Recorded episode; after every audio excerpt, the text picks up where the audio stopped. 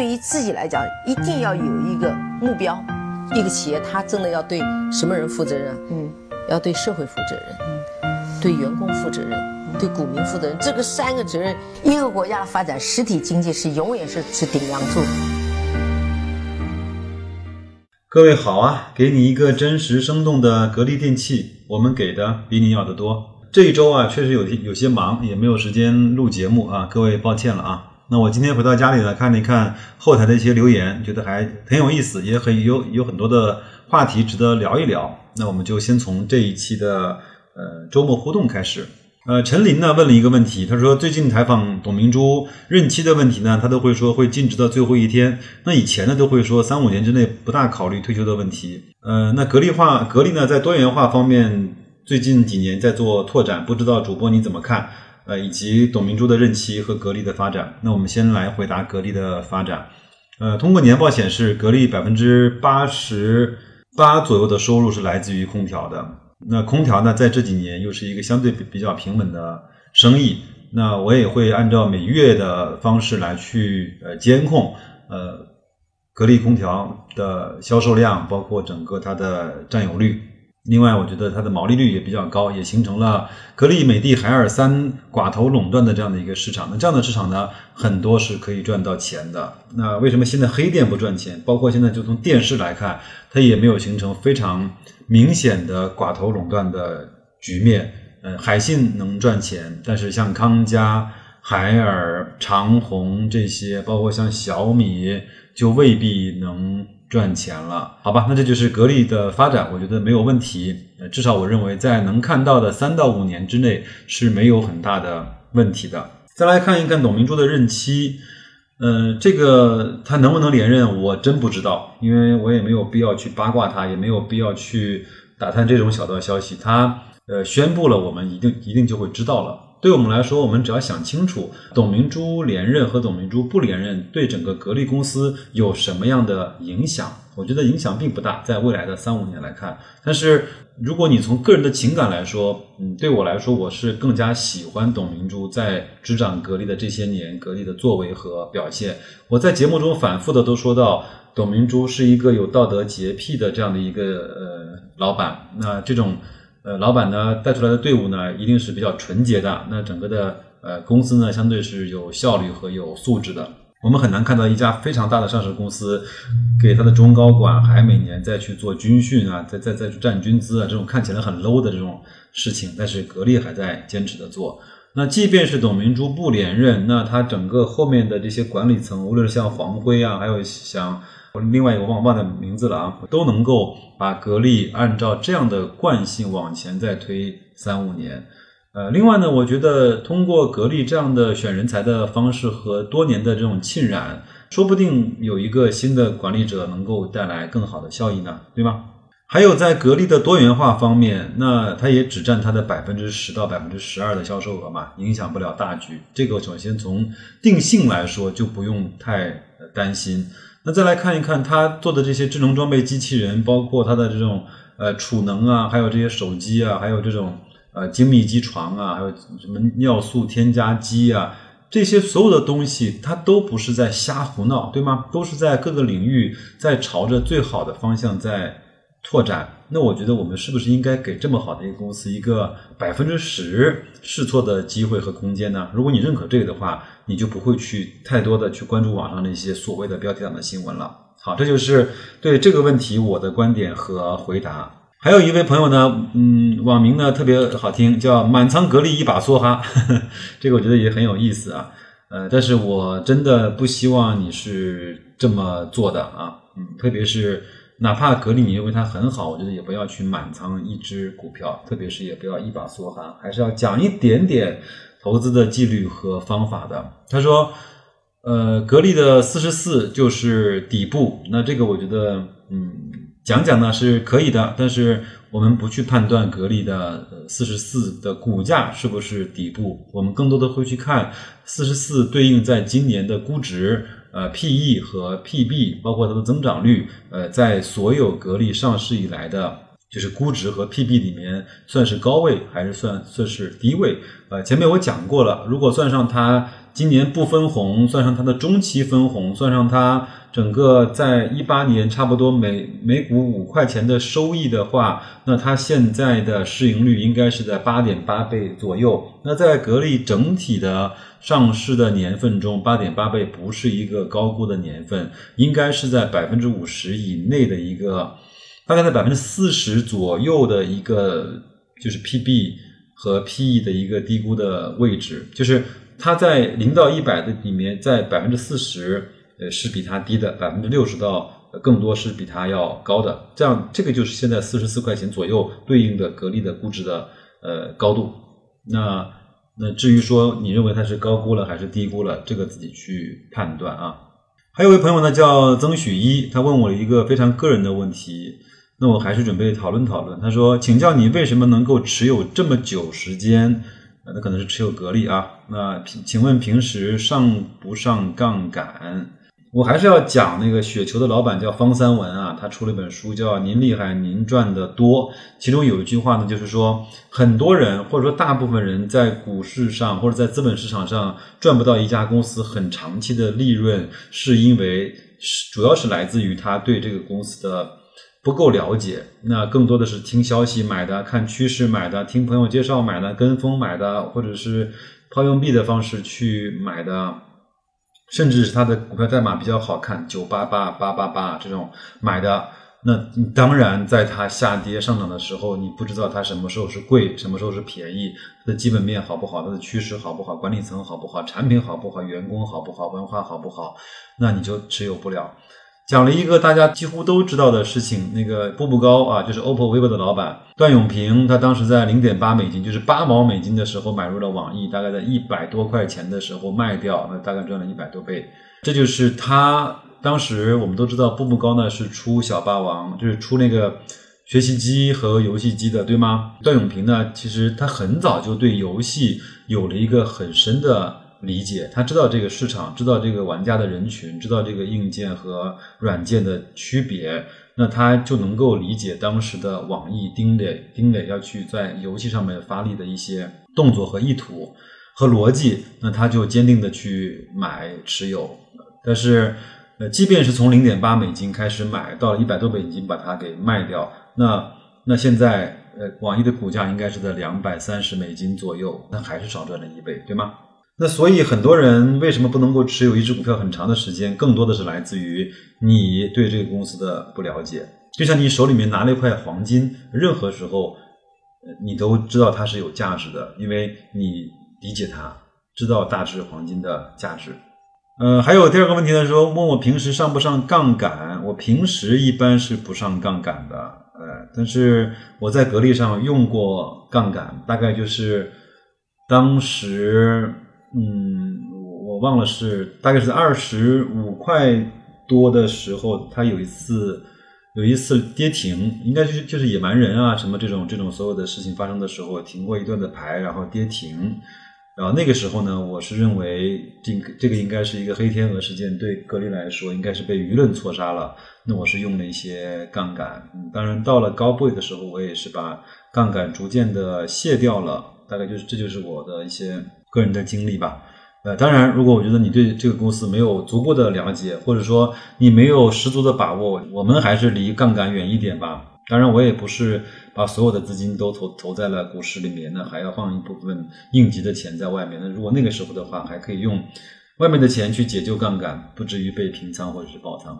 下面这个问题呢，我觉得很有意义。那我在有一期节目里面讲了一个中国的这种资产化率的概念，我是说。现在我们整个呃就是就是整个的两市的市值呢是在五十万亿左右，那我们的 GDP 呢是在八十二万亿，那我用五十万亿呢去除以呃八十二万亿的 GDP，我们对应的有一个百分之七八十的呃一个百分之七十不到的一个就是中国的证券化率。那有一个聪哥杠 FX 呢，呃他说纠正你一个概念，巴菲特指标里面有有十二万亿的中概股和十一万亿的 H。加红筹股没有统计在内，实际上中国的证券化率是蛮高的。另外呢，当然如果统计这个的话，就必须以 GNP，就是国民生产总值为分母，我们一般看的是 GDP。那我今天呢特别查了一下新浪的财经啊，专门有一个指数叫证券化率。呃，他说证券化率呢是指呃一个国家各类证券总市值与该国国国内生产总值的比率。它它用的还是 GDP，它不是用的 GNP。实际呢，计算中证券总市值通常用股票的总市值来去代表。呃，我觉得无论是怎么样，它就看一个相对就好了，对吧？那我是有一幅图，我想给大家看一看。呃，我会把它放在我的节目信息里面。就是在雪球有一个热心的网友呢，把二零零五年呃到二零一五年的六月份，我们知道二零一五年六月份是股市的五幺七八点出现的那个时候。至今啊，A 股总市值和证券化率，呃，我们看几个比较有代表性的年份啊。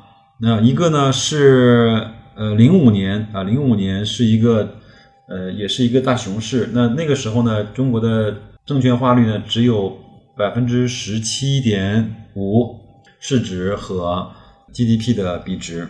零七年呃六幺二四大牛市的顶点的时候呢是在。百分之一百二十二，零八年大牛市啊大熊市，然后呢是百分之三十八点三二，所以看到 GDP 呢其实并没有这么大的差异，而是整个上市公司的总市值发生了非常大的变化。再来看到了一一年、一二年也是相对比较熊的年份，包括一三年，那这三年的呃证券化率呢是在四十四、四十三和三十九，那到了一四年呢变到了五十八。到了一五年的六月份，变到了一百零四。所以，我们即便是只是看 A 股呃上市公司的总市值，呃来去比 GDP 这样的一个简单的比较来看，我们看到百分之呃一百还是一个相对比较可以去看的一个指标。这个率呢上到了百分之一百的话，我们认为股市就是开始有点了泡沫。当然，它它如果到了六十也不到，甚至到了四十的时候，我们认为它应该是低估的。那我们那各位可以去算一算，五十万亿除以八十二万亿，大概是在多少？百分之六十左右，对吗？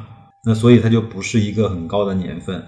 那现在来看，整个我们整整个 A 股的估值，在全球来看，还是一个相对比较低估的地方吧。还有一位朋友，他的名字比较长，我就不念了啊，他可能是一串字母啊，或或者是随机产生的。他说，宝宝刚出生，和老婆商量决定啊。每年定投买一点格力啊，然后呢买到女儿十岁，看看格力能够带给我多少收益啊，哈哈哈，挺好的。嗯，我就提醒几个几个方面吧。第一个，除非你的太太相对也比较懂投资，嗯，如果不是的话，可能女性对波动、对损失的敏感程度要比男士要大。我知道身边有些朋友都是在熊市最低点被老婆骂着忍痛割肉，开始不再进入股市了啊！这个我觉得还要和太太有好的沟通啊，定下来纪律，最好是白纸黑字啊。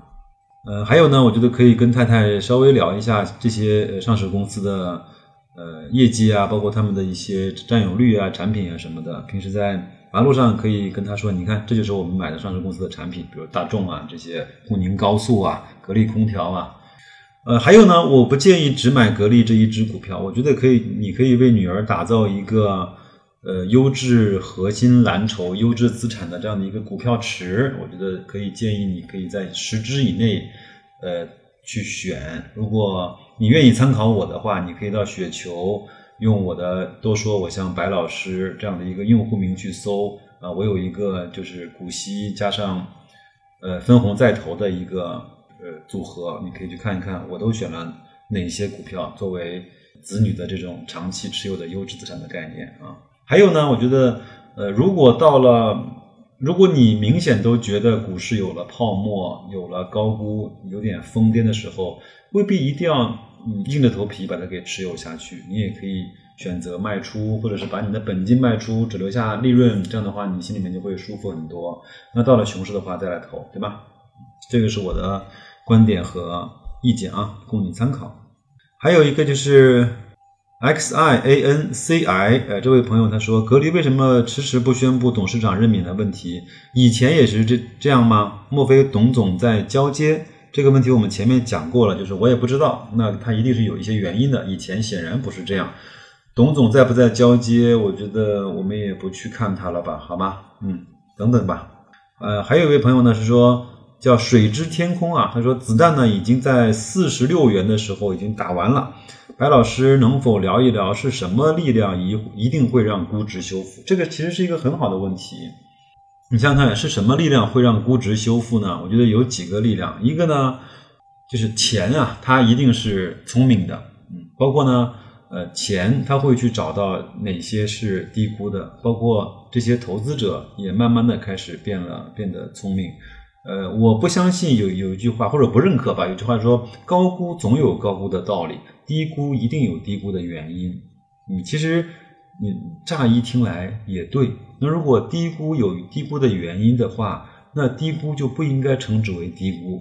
对吗？那如果高估高估的道理的话，那它的高估就不应该称之为高估。那我们就很难就发现，我们如果认为市场它一直是公平的话，我们就永远也碰不到巴菲特或者是格雷厄姆讲的四毛钱去买到一块钱的资产，是吗？那所以我认为低估它一定就是被低估了，它一定被很多的资金、被很多的舆论、被很多投资者的情绪所去低估了。是这样吧？低估呢，它有一个对比性，嗯，就像呃，就像你在老家拿了一个文物，你们那儿呢可能是盛产这个东西的地方，到处都是不值钱。但是你到了上海，到了北京，你上了一个鉴宝的节目，告诉你这个值两百万，那这个东西就立马从低估变成了市场行情价。那由于你这一个东西的回到了正常估值，那你们老家那个。所谓的文物都变成了这个价格，这就是迅速的均值回归嘛。前面我也讲过，如果一个人会说金融的本质是什么的话，那他很很可能会用四个字叫均值回归。就像格力，我们再去再去对比像大金这样的企业，对比像美国的一些极易啊，包括像呃惠而浦这样的一些上市公司的这种估值，对吧？还有就是。估值呢也会跟情绪相关吧？啊，我觉得如果始终在高估的方方面投了很多的资金，它被韭菜割的一茬又一茬，他慢慢的很多人慢慢的会呃认识到应该把钱投入到一个更低估或者更优质的资产上面去啊。还有还有一个叫起风了的朋友，他说。呃，抄底的风险太高了，市场呢一直是向下的趋势，没有人可以抄到最低点，慢慢买是比较好的。市场哪里是底部，真的不好说，所以听什么大 V 的分析很没有意思。好的企业还会成长，耐心一点，一直有现金流很重要。对的，这个呢，我觉得也部分回回复了上面水至天空的问题。呃，一直有现金流很重要，这就这个其实我也讲过，就是。这个呢，是我们个人投资者的一个非常大的优势。我们有工资，有一些另外的一些资产性的收入，它慢慢的会给你提供不断的弹药，是吗？那就像我前面跟朋友说，呃，慢慢买呗。呃，如果你它下跌了，你就赚股息，赚分红；如果上涨了，你就赚差价，对吗？如果保持这样的心态的话，呃，还是挺幸福的，对不对？一直有现金流当然很重要。嗯，包括我上一个问题没有讲完啊，就是就是那个要给女儿有一个投资组合买十年的那个朋友，我也觉得你要慢慢的去买，每个月去定投或者每年去定投，嗯，是一个好的方式。然后呢，它如果去下下跌的话，你也可以去再加买，也是一个呃好的方式啊。当然，用股债平衡的方式也是一个好的方式啊。这些。这些小的技巧跟一些简单的有效的投资方式，以后慢慢跟大家讲啊。所以呢，我前面不断的在跟大家说，有一些指数已经开始出现了低估，比如说说像呃中证五百啊，包包括像嗯像上证五零啊、沪深三百啊、传媒指数啊、证券行业啊，包括现在来看军工行业，呃都已经嗯在它整个。估值的百分位里面是一个只有个位数的一个嗯嗯百分位，所以慢慢的去定投它是一个不错的办法，但是你得真的是耐得住寂寞。好吧，那今天就跟大家聊这么多吧。下一周的节目呢，会慢慢的恢复正常的更新。嗯，下一周呢，我们我们来谈谈小米吧，因为前面也有人付费问我问题，问问问我对小米的一些观点。呃，最后呢，还是希望各位能够踊跃的在我的节目的后面留言，看看别人是有什么样的一些困惑或者是建议。呃，那你的问题能不能得到别人的帮助？那我也会定期搜集这些问题来去给大家做一点点的呃答疑解惑或者一些交流吧。好吧，那就这样，再见各位。